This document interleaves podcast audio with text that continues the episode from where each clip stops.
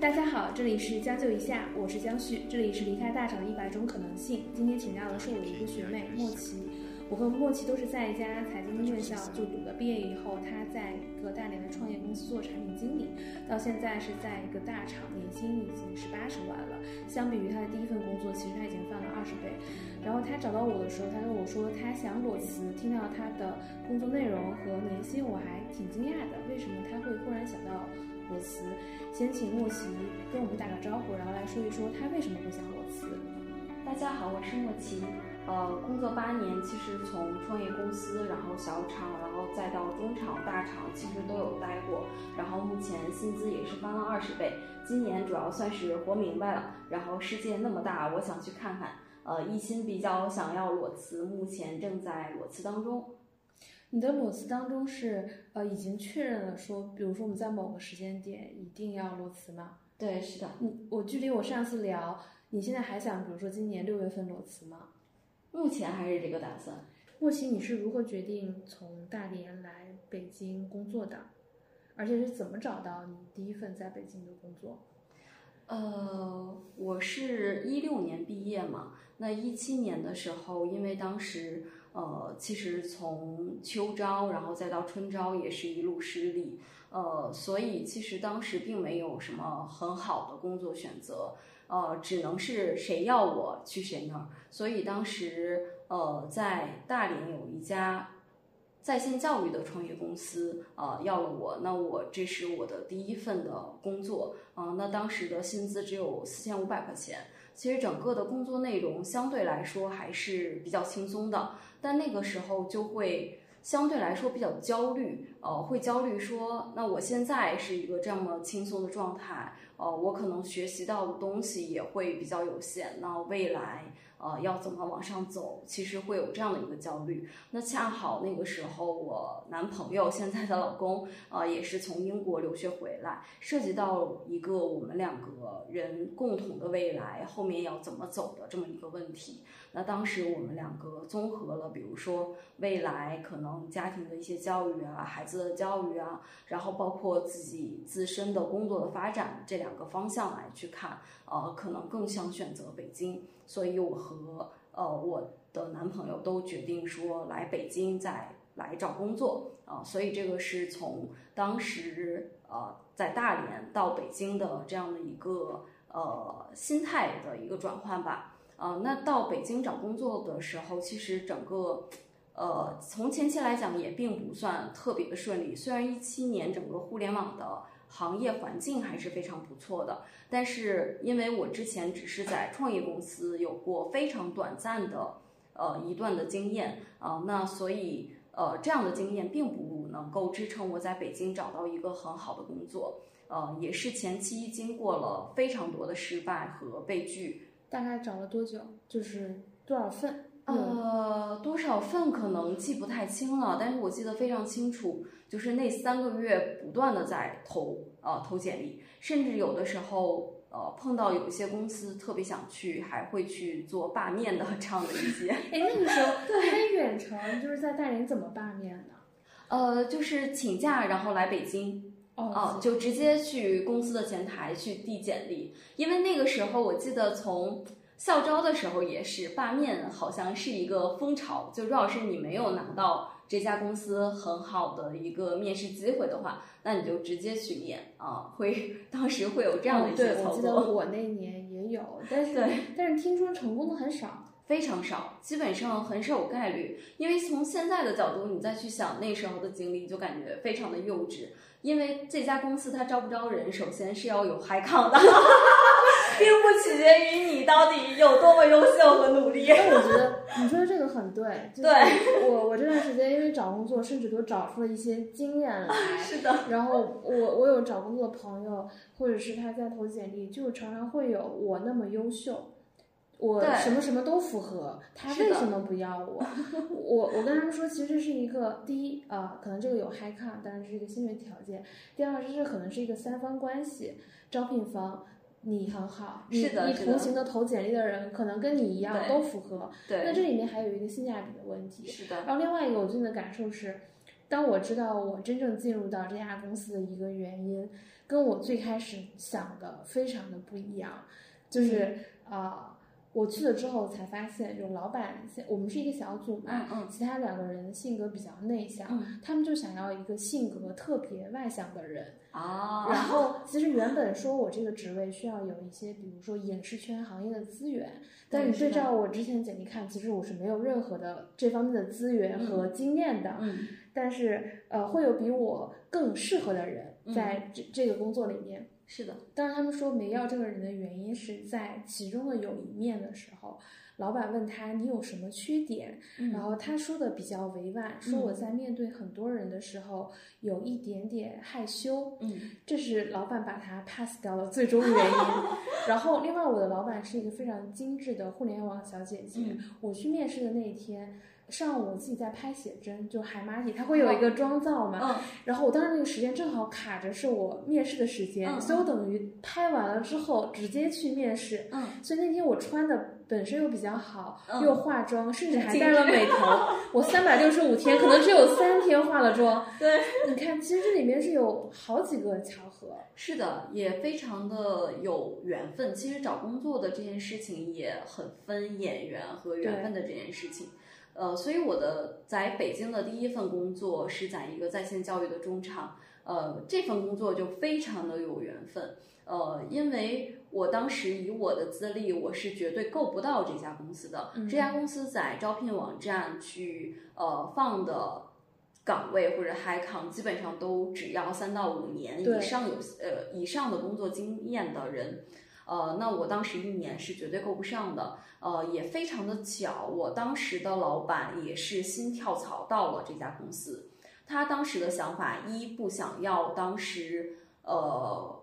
就是公司里面的老人，二不想要工作年限比较高的人，因为他觉得他没有办法去 hold 得住这一部分人，他就是想要一些小白好干活儿，因为我们那个活儿真的是非常苦，也 非常的累，所以就需要一些呃比较偏小白的人，然后能够更好的去做这份工作。呃，所以当时是有这样的一个契机，我才能够拿到这样的一个面试的一个机会啊、最终进到了这家公司。但我其实听下来，我听说你这三个月就是又有罢面，又有说 有面试机会立即去北京。其实你要比一般人要花的找工作上的心力是要更多的。对，其实我我自己也因为就最近很多朋友在找工作，我觉得很多人在找工作找这个行为跟频次不够高，甚至还有人问我说，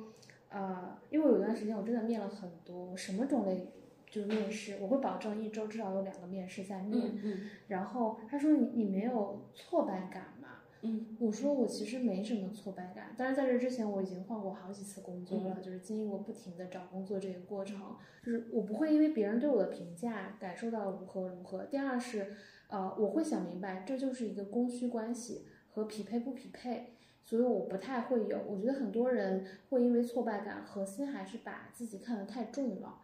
就是呃，说这个夸张，就是地球围绕着我转，你会觉得我条件这么好，你为什么不要我？或者说，呃，我表现那么好，它可能里面的文原因是很复杂的，有可能是这 h i c o n 真的就没有了，有可能是他们想要一个性格，呃，什么方向的人，另外有可能是同样条件的人，可能这个人的性价比比你更高，都有可能。是所以我觉得这可能是很多人在找工作当中要解决的一个心理的问题。是的，呃，但是呃，其实在这个找工作当中，其实我的三份跳槽经历，每一段找的都不算特别的顺利。呃，我是一个不是很愿意找工作的人，因为我确实会有这样的挫败感。虽然我也会告诉自己，呃，这个失败或者这次的失败，呃，它并不是我的原因，可能就是像嗯刚才说的，有非常多的呃这样的一些客观因素，甚至就是演员的问题，有可能就是你的老板或者你的面试官今天刚开完会，气儿很不顺，然后赶上了你的面试，那你可能讲什么东西，他都是一个听不进去的一个状态。呃，这个现在来看是很正常的，但是在当时的心态来讲是摆不平这个心态的，因为会觉得说，呃，至少不是说相信自己有多么优秀吧，但是不断的在失败的这么一个过程当中，呃，自己的挫败感一定是非常非常强的。呃，但是呢，我总会想说，哎，算了，就再坚持一下，再坚持一下，没准儿下一份就会好。所以有一点点犟的这种这种性格在里面，呃，才支支持我走到了现在。包括我现在其实也并不算很喜欢去找工作的这么一个状态。有的人很喜欢找工作，他没有为什么有人会很喜欢找工作呢？他没呃，就是即使现在没有跳槽的这样的一个打算，我也遇到过有一些人他会定期的去做一些面试。啊，去做一些行业的交流，他不怕这样的一些行为，而且有的人他真的很吃面试，就是他的能力并不算特别好，但是他在面试当中非常占优势，当然这也算人家的一个一个能力项吧。对，我能理解经常喜欢面试的人心态。第一个是想了解一下现在自己在市场上的价格是什么样子的，第二件事情想了解一下大家现在比较想招的人的类型是什么样，是。第三个呢是行业信息的交流，嗯，但是这也也很分情况，有可能是你只提供了你的信息，对方并没有提供任何信息给你。对我，我觉得这个虽然也是一个比较好的习惯吧，但我觉得也也挺分场景的。嗯，我自己后面其实我没有那么喜欢找工作，因为我觉得这会呃让你做事情的时间变少，做项目的时间变少，而把时间放在找，因为大部分的你去找的工作，有可能最后都不会去。嗯。然后你你的精力和时间是非常有限的，你把时间花在这里，那对你自己来说也是一次比较大的损耗。是，那你第二份工作大概做的是什么行业的产品经理呢？呃，也是继续我的第一份工作，是做在线教育的，呃，功能性的产品经理。对，一七一八年应该还是在线教育行业比较火热的时间，还是还是还没到最顶峰的，应该是。呃，其实一八一七一八年已经算了啊，对，最顶峰的时候应该是一九年，但是顶峰之后也直接 因为政策等等的原因，对，就走了下坡路。我记得一九年的时候坐地铁，你就会发现地铁上全部是在线教育，尤其是学英语找外教的那种广告特别特别多。然后那个时候的商业新闻也基本上在讲这些在线教育公司之间的一些。斗争啊，或者是获得收益，哎，那你第二份到第一份之间的那个薪酬有涨了多少吗？你自己有算过吗？呃，应该是直接翻了三倍多。哎，那怎怎么做到的？呃，就是来北京，因为大连其实它是一个平均薪资都非常低的一个这样的一个城市。啊，它的物价很高，但是薪资非常低，所以到北京之后，其实正常互联网产品，呃，应届生的薪资标准，我记得当年在一七，呃，在一六一七年的时候，至少是一万块钱起步的，呃，所以我又在这个，呃，当时在一万块钱起步的情况下，我又给自己加了五千块钱，所以到了一万五。我本来是指望着 HR 到时候跟我能够讨价还价的。讨价还价一下，因为我当时的薪资底线是呃一一万三啊，对，所以从网上查了一些攻略，觉得说嗯要要高一点，然后有一个讨价还价的一个过程，呃不能够一步到位，所以我当时就跟 HR 提的是一万五。但万万没有想到，HR 并没有一口回绝，也没有跟我讨价还价，直接跟我说好，什么时候能来上班？你不是后悔了？我觉得我当时一下子感觉要少了，应该说一万八或者两 万。对，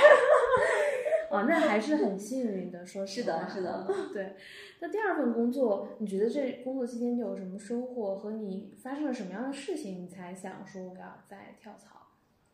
呃，其实，在工作的。呃，工作阶段其实他培养了我一个呃沟通的一个能力，呃，主要是在当时的那家公司，因为它算是一个中厂，呃，整个人员复杂要比我们当时的创业公司还是非常高的，呃，包括那家公司已经呃其实已经非常久的这么一个状态，会有很多的职场老油条的一些存在，所以怎么样跟这些人打交道，是我当时。在那家公司学到的相对来说比较重要的一些本领。当然，从呃如何做产品的这个角度来讲，呃，当时也学到了，呃，当时带我的师傅吧，呃，教我了一个非常重要的一个观点，就是你一定要仰望星空，脚踏实地啊、就怎么样呢？呃，现在想起来，可能在一些零零后的小孩的眼里，觉得这是一个 PUA 的话术，但我当时深信不疑，并且 身体力行的去做了这件事情。就是呃，他虽然你是一个干活的，你虽然是一个打工的，但他其实是希望你能够站在部门老板的这个角度去思考这件事情为什么要做，以及怎么做，它的产品的中态是什么。然后你再一步一步的去呃，按照这样的一个中态去规划你的整个的一个产品的迭代路径啊、然后再去达到你想要的一个预期。其实这个是我在这家公司学到的最重要的一个产品能力。但是我现在讲给我的实习生，包括我，包括我带的一些校招生的，去跟他们讲这个方法论的时候，他们会觉得。那我若是按照部门经理的这样的角度来思考，那你为什么不给我部门经理的钱？我我其实他觉得我在 PUA 他。我我会觉得有这样的心态在职场里的人是少数的，就是这这其实是现实，嗯就是有啊、比如说我要站在最基层的位置去思考部门经理的角度，这种是很少数的。我我自己也有观察呀，就很多人来一个公司工作，他可能只是工作，是的，是的，有的人可能说我想成为最厉害的产品经理，有的人可能说我想来工作以后我想去创业。是的，其实你你很难有的时候让大家所有人的目标都一致，甚至有的人来就是为了拿户口，对，对吧？就这种心态，我们只能说有这样的想法是好的，当然能碰到能认同这件事情的人就好。嗯，但是就是最基础的事情，大家都拉齐，都做到一定程度。是的，有有一些是我们比较幸运会遇到同样有这样想法的人，嗯，但大部分的人要接受就不是这样的一个状态。对，所以这个是我在这家公司学到的一个比较重要的一个产品能力。那当在这家公司的时候，其实我的职业发展也发生了几个转变。呃，第一个就是从功能产品转到了增长产品，因为其实我是一个很，就是内心的安全感非常不够的一个人，或者是很没有安全感的。你怎么不够？怎么不安全感？其实从我的理解，你说你找工作有很多次受挫，然后坚持不懈三个月，这种应该是内心安全感很足。就算我遇到了失败，但是我其实不停的去挑战新的事情嘛，这应该是安全感很足。我是一个做一步看十步的人。哦，嗯，就是我会想的很多，包括我刚在这家公司做一年的时候，呃，因为就相当于我的工作经验有两年了嘛，我就会思考说，我未来我的职业发展方向是一个什么样的一个情况。若要是一直在在线教育去做功能产品，比如说什么是功能产品啊？嗯就是比如说去做孩子的作业讲义，然后包括去做呃老师的，比如说直播呀，然后去做他们的一些讲义的这样的一些功能。这个功能非常局限于这个行业，哦，嗯，它是没有办法把这个能力去复制到其他的地方的，甚至会非常局限于说你这个能力只能在这家去使用。哦，这种能力，我想到有两个场景，一个是在线教育，另一个是知识付费。嗯，就这两这两家公这两种公司可能非常的垂直，对，但实际上它是在整体互联网大盘比较小的。肯对，定是是的，和产品我理解下来啊，我自己个人理解就是，比如说有交易的地方，对，产品功能才会复杂，是的效能才会比较高。对。对，就是我的经验是当时没有办法复用到更多的行业的，那我去跳槽的话，就只能是在在线教育的这个圈子里面去找啊、嗯而且呢，会有可能会越跳越窄的这么一个情况。哦，对，在线教育只有大的中厂，但对不到大厂这个级别，因为这个业务体量很难做大，是的，那可能就要看更广泛的用户市场有哪些产品。哦，那你这个思路确实是很清楚。对，因为我是一个非常没有安全感的人嘛，所以我会做的选择都往把自己往那个大路上去引，希望能够自己有更多的一些选择权，而不是越选择越窄，最后和我的第一份工作一样，就是没有任何的选择的权利的这样的一个地步。所以呢，呃，我当时做了一个决定，呃，正好内部项目有一个。要去做裂变、去做增长方向的这么一个机会，所以呢，我就主动请缨跟老板讲，我想去做这个方向啊。所以从这个阶段开始，应该是一八年，哦，那个时候是增长黑客最火的时候，是的，是有这个概念开始的时候，所以我从。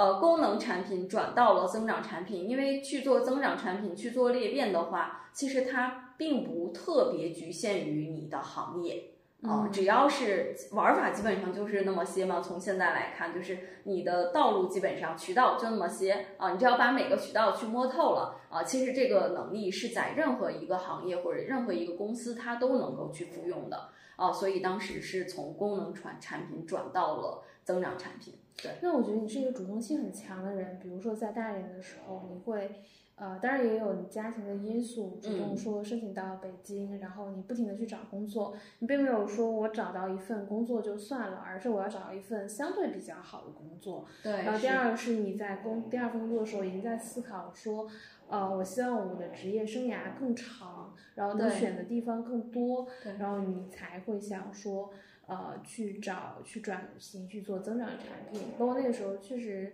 是火，但没到最火的那个时候。对，刚刚拼多多也刚起步的时候。对。那你后面其实呃，经过一次，然后后面就开始了第三次跳槽。对。第三次跳槽顺利吗？呃，也非常的不顺利，因为当时的一个想法是，呃，我已经做了一年半的增长产品，一直到呃一九年的时候吧，就是其实那个时候已经有一年半的经验了，但我能够明显感觉到我在呃就是第二份工作这家公司的一个瓶颈，呃，并没有人能够带我，因为大家基本上都是做教育出身的，并且当时黑呃增长黑客就是一个。非常概念性的一个一个呃一个岗位，没有人能够知道说到底怎么样去做增长是最合适的。当前阶段去用什么样的增长方式是更适合业务的，这些东西没有人能够教我，我只能够自己去探索，自己去学。那这样的一个野路子的一个学习方式下来，第一个我的成长速度会非常的慢。呃，第二个可能我的方向会走偏，所以我觉得你对自我要求还挺高的。是的，你自己内心会算说那个我的成长速度不够快。对，当时还是比较卷我自己的，自己内卷。对，呃，所以就呃想要说去到一个能够教我这些的地方。呃，那当时去筛选了，其实。按照我的工作经验来讲，我更适合留在在线教育，那样的话，我的优势会更大一点。对，然后呃，但是我还是没有选择，因为我觉得在线教育基本上都是差不太多的这样的一个情况。那当时就想去到一个做增长比较前沿的一个行业或者是一家公司去啊。那当时看中的就是电商啊，因为增长这件事情本身就是从电商拼多多 这边来起步的，所以就想去到电商。那去挑公司的时候，其实也没有什么挑选范围，但是我当时看到了。独孤九剑的这样的一本书，就是它是讲美团的。我对于王兴而言，非常的有一种崇拜的情节在里面，所以我当时是很想去到美团去看他们，因为当时的美团还是在一个很好的一个上升期间，呃，去想要了解他们为什么做每一个行业他都能做到非常 top 的一个水准，哦，所以当时基本上是面了美团所有的部门。包括现在，比如说很火的一些快驴什么的，我都有面过，但是最终都失败了。那我觉得你这点还是蛮厉害的，就是很少人说我想去一家公司，我把这家公司所有部门都面试了。但我我经历过跟你相同的，就是我当年。就是我第一份工作去了一家其实跟教育培训有点接近的公司，不到十个人。然后我当年非常想去华尔街见闻，华尔街见闻呢就分几种啦，就是呃媒体编辑啊、产品经理啊什么之类的，程序员。那产品经理、程序员这些我肯定都不会面不了，那只剩下编辑、记者跟运营这三个岗位。然后我当时最大的问题是我没有任何的相关经验，嗯，和我还没有作品，这两件事情其实硬伤，就是 也都是一样的。对，然后我当时做的事情是，第一是有业余时间就做了一些跟自媒体相关的事情，嗯这样的话你保证其实有一个相关性。嗯第二是呃，媒体可能跟互联网还有点不一样，嗯就不会有太多的内推啊。我当然也有内推，嗯我当时找我不认识华尔街文的员工，嗯嗯但我找了我很多在财经媒体行业的校友，我嗯先找了我们校友会的秘书长。哦，然后我说我想认识一下，在上海所有做媒体的老师，嗯然后有哪些人，我、嗯然后一个个请人吃饭、嗯还是喝茶，了解一下。后来一聊，我觉得啊，人家不招我，确实也有原原由，就是 我确实完全都不符合。呃，但是我那个时候也面试过嗯一次，所以我当时做的事情是我几乎我在真正去到之前，我半年的时间我面了三次。然后每个月都问那个 HR，我说建伟有什么岗位我有可能合适，我每个月都问。嗯第二件事情是我找了不同的人向建文的老板推荐我，嗯。这以至于到后来，我觉得他们招我一个重要的原因就是他们从来没有见过一个人特别想来这家公司，且 找了很多人来推荐到他们老板那边，嗯。所以他们就会觉得我这个特质非常适合去做 BD 和关系维护。嗯。哦，我觉得我听完那天你听到说美团所有都面了，我就想到，就是其实还是有有有缘由的，你你总能找到一个自己能合适切入的地方。是我就是属于一个比较比较犟的人，只要认准了一件事情，就是我一定想要去达到这个目的啊，只要是。呃，不管是经历了什么样的一些，比如说难困难啊，但是我嗯都是想去试一试。所以当时基本上面了美团所有的部门，但是后来到我现在的这份工作，我才知道，所以这样的话也是不是很合适的。啊，因为会留下面对评。对，然后，你每一段面评，大家对你的评价，嗯你怎么失败的，都是有留底儿的。对，这种这种比较好，这种就是这种企业比较小，嗯所以它不会有那种复杂体系。然后我去大厂之后，我就发现哦，大厂有面评这件事情。是的，所以如果你想投的话，可能会要相对谨慎一些。对你其实应该是谨慎的，应该是把。比如说，之前去先去面一些小公司啊，嗯然后把自己的面试练到一定结果之后，再去面这家公司。但是当当时真的是一门心思吧，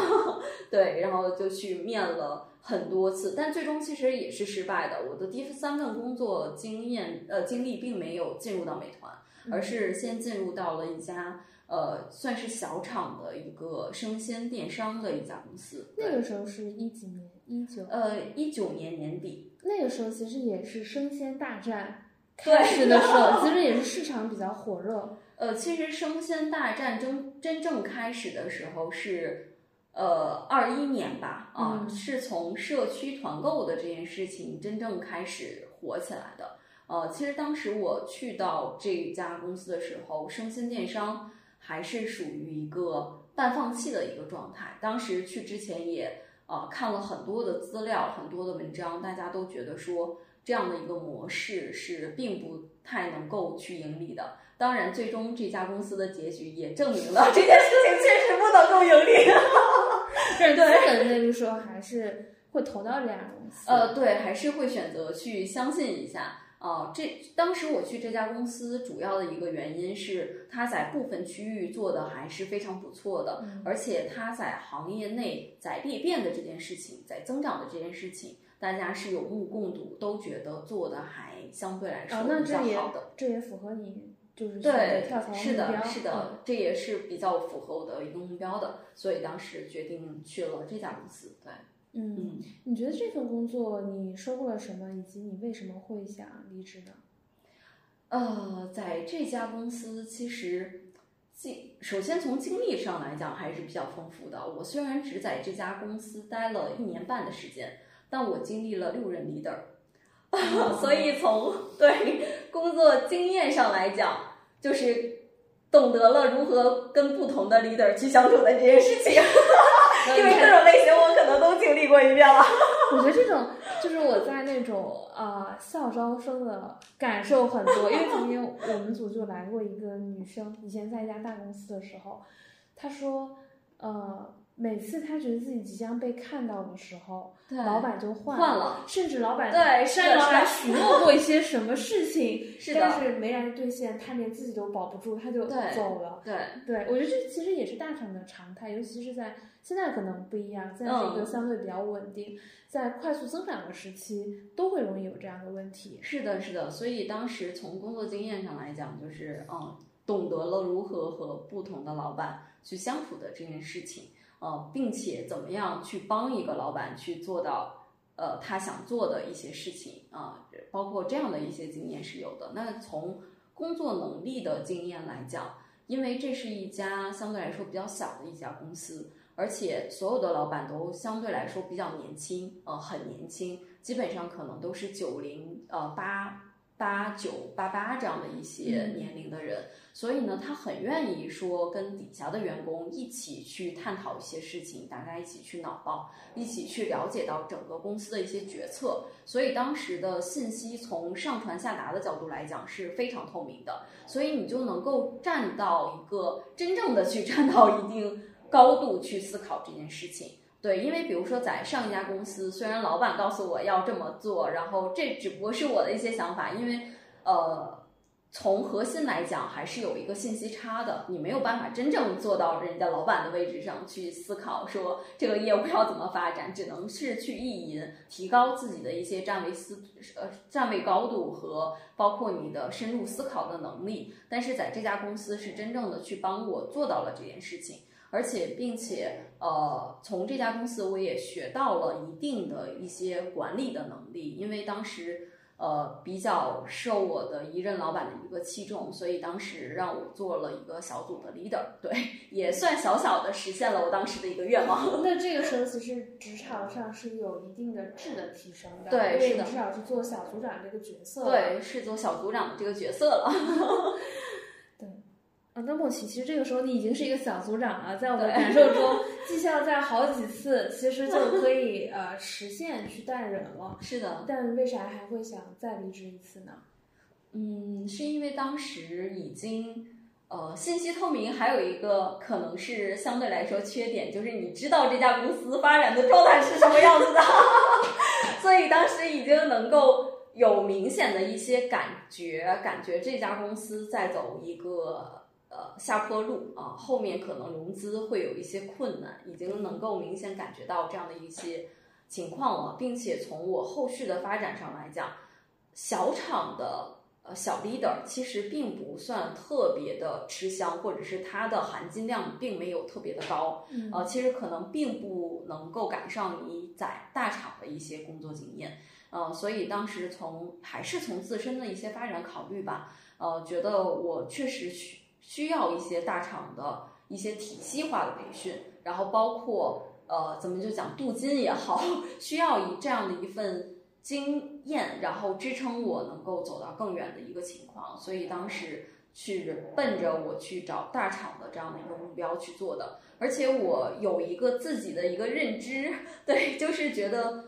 我每一份跳槽，其实刚才也有讲到很多嘛，我的经验。我并不会因为这家公司，比如说老板对我不好，或者是这些同事都非常怎么怎么样，或者这家公司怎么怎么样，我待得很不爽，我去做跳槽的这样的一个决定。每一次基本上我都是在我在这家公司的一个顶峰的阶段去到下一份的工作，对，哦去去找工作。因为我坚信，如果要是说你走到顶峰，对吧？然后而且你明显能够感知到这已经是顶峰了，后面可能会有一些下坡的这样的一个情况的情呃时时候，其实你整个如果是你再去出去面试，你整个人的自信的状态，包括你的思维的活跃活跃性，其实都是非常不是很好的，它会增加你找工作的一个难度。对，所以这是我当时虽然到了小组长，已经算是我在那家公司的顶峰了。对，所以我还是比较坚信我要再出去，对我要再找下一份工作啊。嗯，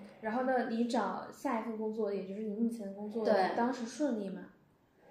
呃，这一份工作就会相对来说会比较顺利一些吧，啊、因为当时基本上把所有的大厂啊、都面过一遍了，然后这种情况下，呃，确实是在挑工作的感觉了。因为前几份跳槽可能确实自己没有特别大的选择权，包括换行业等等的，其实呃都不在自己的一个优势上。所以呢，很多时候你去找工作，还是更多的是被选择的这么一个状态，或者是你没有很多的选择性啊。那到这一份的情况就会相对来说好一些了。啊，会由你主动选择，你觉得这家公司不是很好，对吧？不太符合你的想法和诉求，你就可以果断的去拒掉 offer，可以享受一些拒 offer 的这样的一些，对一一些开心的时刻了，对。我会觉得，就是看你的职业经历，我觉得有几点比较重要。嗯，第一点是大的趋势是什么？如果你符合大的趋势，你就会相对比较容易。是的。那可能工作城市也是，行业发展也是。第二件事情是，我觉得你是持续比较努力的人。嗯。这个努力，呃，可能是你是有目标性的努力，并不是说你是一个只是因为对事努力的一个人。嗯。第三是，我觉得你还是，呃。对自我有要求，嗯，对自我有要求的人才会说出，我觉得我最近的发展速度有点慢。对对，然后另外是我想知道，是不是你平常也会看很多的媒体报道啊，还是等等，你会思考，就是你自己会主动的有这样的一个习惯吗？呃，我会一般，比如说在比较闲的时候，我一般还是保持，比如说看书、看文章的这样的一些习惯。而且我跟别的做产品不太一样，我是自己我觉得是属于一个学术派的，对，就比如说我最近呃在遇到去做呃一些事情的时候，它其实会更偏用户的感性，你需要把握好用户的心理，所以最近有在看一些心理学方向的一些书，对，是的，嗯，那其实我在听了你。整个的换工作的经历，我会觉得还蛮不容易的。嗯，就是直到我们现在说了这么多，到此刻，你依然还是比较坚定，说我想裸辞这件事情吗？呃，我目前还是比较坚定想要去裸辞的，因为其实。嗯，刚才也聊了很多嘛，呃，我的每一个决定并不是说一拍脑袋的决定，而是真正的去思考了我当前我自身的需要，包括我后面的发展路径的需要，然后去做的这么的一个决定。包括这次裸辞，其实刚才没有去细讲，呃。这个也并不是我一拍脑袋的决定，还是经过了一些深思熟虑，包括我当前的一些处定境的一些判断，包括未来行业发展的一些判断，对，啊，去做的。行业发展，现在现在互联网好，嗯，可能有点不太好，所以我们现在要 提前提前去规划一下。我我会觉得啊，确实，呃，看文章也好，到实际情况也好。那确实，已婚未育的职场女性，马上过了三十岁的这个临界点，嗯，确实会有一些压力存在，或者说你看到你领导的 leader 这些人有娃的女性，确实是会少一些，非常少，尤其如果再到这个产品程序员，可能就更少了。对，所以我觉得这个可能是你你想裸辞的理由吗？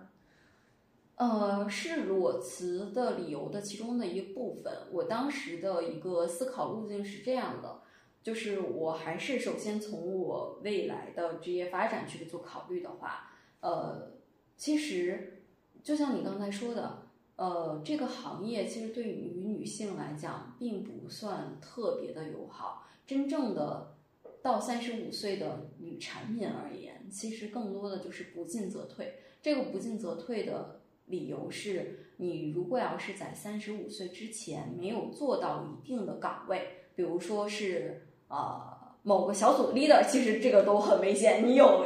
有很大的下降的空间。对，可能要再往高的一些的位置。如果是你没有做到那样的一个位置的话，那你基本上三十五岁的时候，怎么就讲就是退下来了啊？对，就是可能会被优化、被裁啊、被迫辞职这样的一个情况。会更普遍一些，对，这是我接触到的身边的人，包括很多案例，基本上都是这样的一个情况，就是三十五岁不进则退。啊，对，我其实在今年找工作的时候，就有一种三十岁女性不进则退的感对，其实三十五岁现在已经是比较往高了说的，其实现在三十岁就已经是比较大的一个坎儿了。我我觉得这嗯不是制造焦虑，就是是的，是一个现状，我觉得。，就是这段时间我体验比较明显，嗯尤其是那种没有明确的复杂工艺的工作，就对不是工匠，就你这有点通用性质嗯呢。那我为什么不考虑一个，比如说工作两三年的年轻的人？是的，你的性价比什么的都会被算在一个考虑的范围内，包括你的听话的程度，对吧？做还作为一个底层的打工人，你的听话程度也是很重要的。对，你有很多自己的想法，但是这种对吧，很对不符合老板的诉求。除非你到三十岁的时候，你有极高的不可替代性。对你，在行业里，比如说我就是那那种行业，你最是的好是个小微、小 KOL，嗯，或者说你是呃，就是有很强的资源性，那我觉得考虑你还还行。那其实一般，我觉得最可怕的就是我们以前说做内容做五年做不出来，这人就基本上不能在内容行业。对，就是就是确实啊，你的水平可能真的跟三年的运营比没区别，是的，是的，你就会发现确实是淘汰制，是的你就会发现呃，越往前走，尤其是女生，周围优秀的就当上一官半职的人，嗯，挺少的。对，会更少。他对于女性的要求会更严苛，其实要比男性更是这样的。对，嗯，呃，但是这里边就是不涉及到女权啊这种对对对对，的话题是的。就是我们从但是解决问题的角度，对，是的，这个就是一个现实和现状。所以，综合我自身的未来的发展考虑的话，现在我也已经临近三十的这个坎儿了。对，然后去思考未来的话，首先先不讲我有没有机会能够去做到这个位置，包括我有没有能力啊什么的能够去做到这个位置。首先从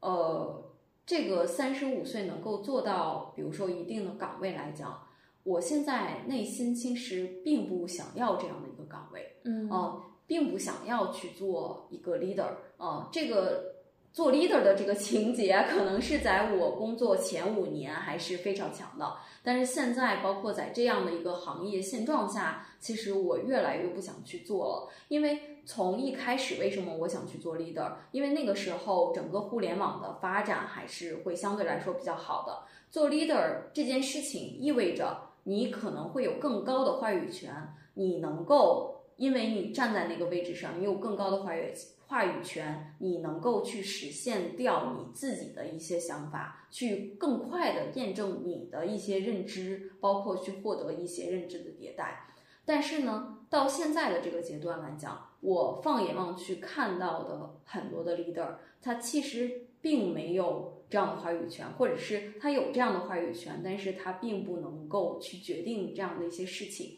那做到现在的 leader，可能更多的价值是给他的老板去提供很多的情绪价值，去解决他的老板的焦虑问题。所以他这个我记得你跟我说过一个 A 的第二屏，就是老板在 焦虑什么？知道知道，啥？是的。所以呢，在这样的一个阶段来讲，其实我。从内心而言，我想到这件事情，我都会让我有更大的焦虑，或者是说，我觉得这件事情并不太适合我来做啊。嗯所以从未来的发展考虑，第一，我没有想要再往上一步的一个想法了。嗯对，然后第二个，那如果是再往后退的话，那就涉及到三十五岁嘛，对吧？这个时候你更大的可能性，因为我并不是一个完完全丁克的人，我还是希望未来能够跟我的老公有一个可爱的宝宝的这样的一个情况下，我给自己定的生育计划是三十二岁，嗯所以大概率的我到三十五岁的时候一定是有宝宝的这么一个状态了，对。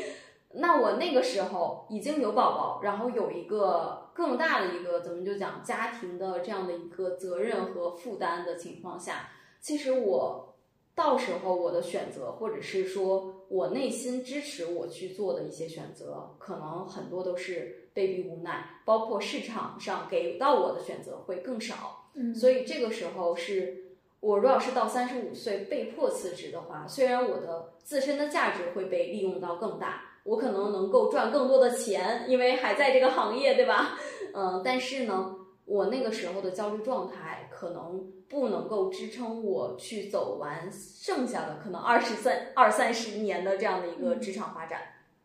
所以经过这样的一个决定了之后，那反过来想现在的一个阶段，对吧？那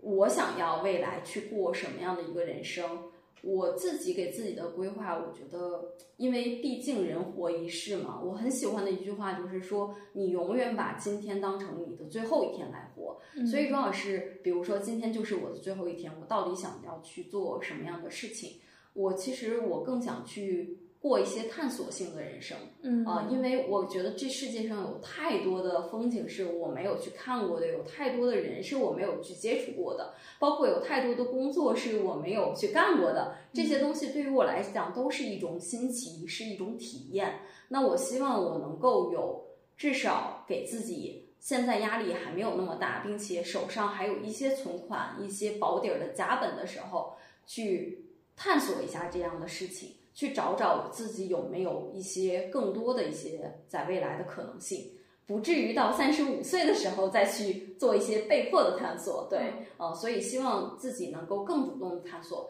而且虽然我把这个想法跟我的很多的朋友、很多的同事其实是有聊过的，大家都给到的建议是说，你最后可能还是会 回到工作的这个行业当中。其实。我最后也有做好这个打算，就哪怕我最终探索都是失败的，觉得我还是得干互联网，我还是最适合去干产品。那我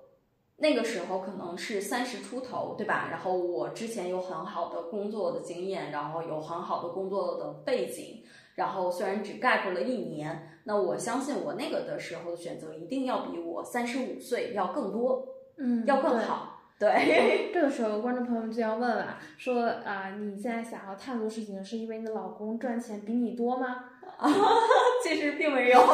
就就你老公赚的也没有你多。对，他在呃一家国企工作啊，整个的薪资都还是非常低的啊，所以还是一个独立大女主，也不算 独立大女主，就是其实，在之前你。在财务上就是有一些准备的，是的，是的。然后你的家人也大概率可以认同你现在的选择。嗯，那你有想过说裸辞以后你都要做什么事情吗？因为我看现在流行的概念，第一有什么数字游民，呃，早几年还有什么云南大理生活什么之类的。就你现在有规划过裸辞以后的生活吗？其实没有特别详细的规划，但是确实有给自己列一份清单，比如说自己想要在工作上去探索的方向是什么，然后在旅行上、在生活上，我想要去看什么样的风景，想去哪些地方，这个是有一列一个清单的，但是没有严格的计划，因为我觉得探索嘛，它的目的就不是在于说我到底要去做什么事情，那不是探索的意义啊，探索的话更多是在。这过程当中去体验这些东西，然后去感受自己内心的一个变化，对我觉得这个是探索的意义。对你现在有了裸辞心态，在面对工作，你是会划水，还是对工作呃更用心？因为你可能是最后一个时间段在做互联网的工作了，这个是非常值得好好去讲一下的一个一个情况。呃，因为我是从年初决定开始裸辞，然后我给自己定的裸辞的时间是到六月末，因为那个时候我有一部分的股票激励就能够到手啊，所以希望是拿到了那笔钱，然后能够更充实我这个小家本儿，对，小小小财产库，对，呃，那个时候再去裸辞，所以从我做决定再到我可能最终裸辞的那个时间有半年的时间。呃，但是呢，我就觉得说，这既然是我可能在互联网行业当中的最后一份工作，那我希望的一个状态是，我去体验到更多的一些我想要去尝试的东西。因为虽然我之之前换了很多，但是我还是有一些很感兴趣的方向是想要去做一做的。那恰好这个时候有看到内部转岗的这么一个机会。所以呢，就也是比较这个就比较随心了啊，随心所欲一些，一拍脑袋我就决定要要试试这个转岗，然后去递了简历，简历都是当天现问、当天现写的。我觉得这点特别好，就是有很多人找我，就是因为我对接过很多人嘛，找我就是投简历，帮人那投一下，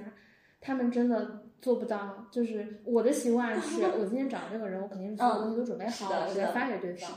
但是他们很多就是说投了，然后过了好几天，可能过了一周，简历才给我。嗯，其实我觉得要做到说你在问的时候，其实这件事情你是有准备的再去问人家。是的，就你不要什么东西都没有，两手空空跟他说我要什么，其实这个对对方来说是压力很大的。对，是的，所以我当时是当天现准备的简历，一直写到了凌晨两点，然后第二天给到了人家，然后去准备面试等等的。然后，呃，这件事情其实对于我之前的末期来讲，可能是一个完全不太可能的事情，因为这是一个风险极高的一个决定。第一，这是一个我完全不熟悉的领域；第二，我其实从产品的方向来讲，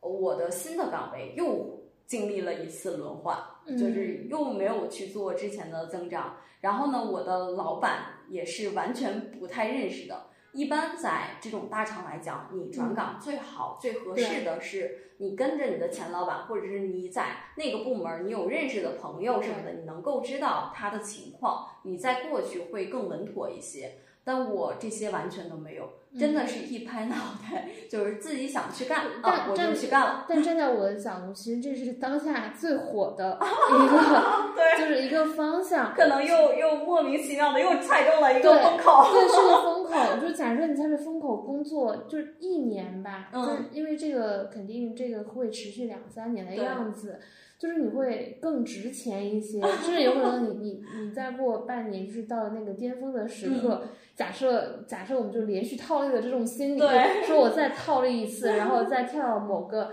大厂去，你获得钱会更多。所以我觉得越到这个时候，为什么还会依然想裸辞这件事情？就是我会觉得还挺宝贵的这个机会。呃，这个机会确实是比较宝贵，而且跟我之前预想。我预想了一万种的坏结果，对，比如说我过去了之后还是非常的不好，然后老板还是很 PUA 等等的这样的一些坏结果，我其实在脑海当中已经预演了很多遍了。但是呢，呃，没有想到过去之后，其实完全颠覆了我的认知。我这些预想的坏结果完全没有发生，甚至要比我之前的部门要好非常非常多。呃，但是我现在还是比较坚持想要裸辞的原因，还是刚刚其实讲到的那些，嗯，就是我可以持续的再去套利，把我的自身的价值到最大化，甚至我的有可能我的年薪还会随着我的反复的套利再去涨一波，再去涨两波。但是这个套利是我能够看到终点的，嗯，而且呢，它套利到最终，你站的位置越高，你可能跌的就越狠。或者是你套的越多，你跌的可能。我觉得这种套的只有我们这种财经院校的学生 才会说出这样的话来。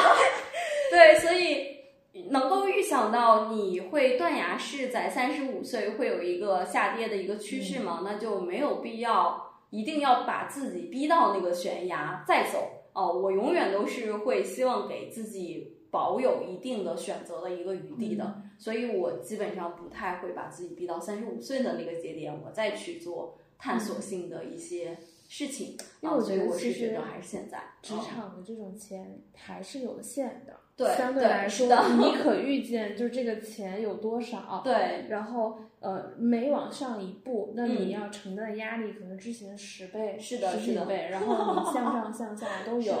那比如相比我们医生，我们可能要结婚生子这件事情，它的意义可能比多赚这几万块钱要更重要的多。对，是的，是的，嗯。那假设从你自身来说，你经历过的这工作几年，要分享你的经验，你觉得这个经验给别人可以复用的是啥？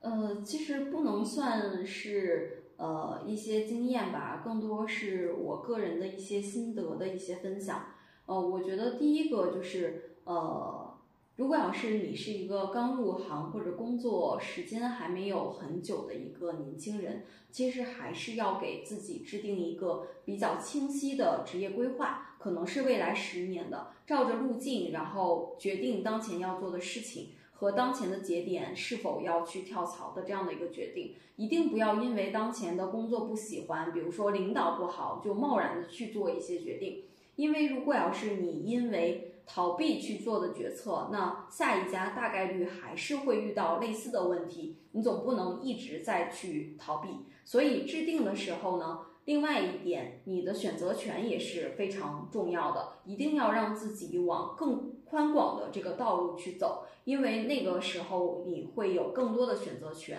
一定不要越跳越窄。那第二个就是要去做足充分的准备，呃。努力和深度思考这两点都是非常重要的。我比较习惯去思考业务和产品的最终形态可能是什么，然后以终为始去制定这样的一个计划。当然，这些如果是你没有一个很好的知识，包括认知的储备，也是没有用的。所以一定要逼自己多读书、多思考，然后去做呃类似这样的一些刻意练习。那最后一点，我想说的是，当前的这样的一个社会阶段，你可能会发现太多的事情并不是通过努力就能够实现的，也并不是你规划了就一定能够按照你的预期来去做发展的。呃，那我想说的就是顺从自己的内心吧。呃，人生当中的一些选择可以是随心所欲的，不一定要过于理性。事实上，呃，随心的一些生活。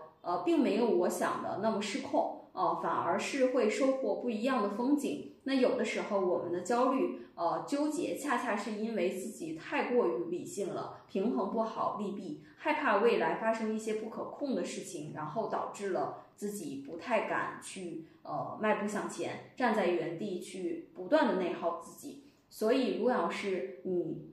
一努力了，二。这件事情还没有按照你的预想去做发展，那就顺从你自己的内心吧。呃，人生不是轨道，是旷野。好的，谢谢木西。我觉得今天收获很多。我会觉得，呃，你裸辞其实真的是一个完全深思熟虑加一些很多的感性的一个结果。对，是并不是一时冲动。嗯。然后我比较期待说，半年、一年以后，那个时候你可能真裸辞了一段时间，然后来再请你跟我们分享一下。就是裸辞以后，你觉得哎，是不是有落差？第二是说有没有什么新的收获和发现？好的，好的，好，那我们就到这里，我们下期见，拜拜，拜拜。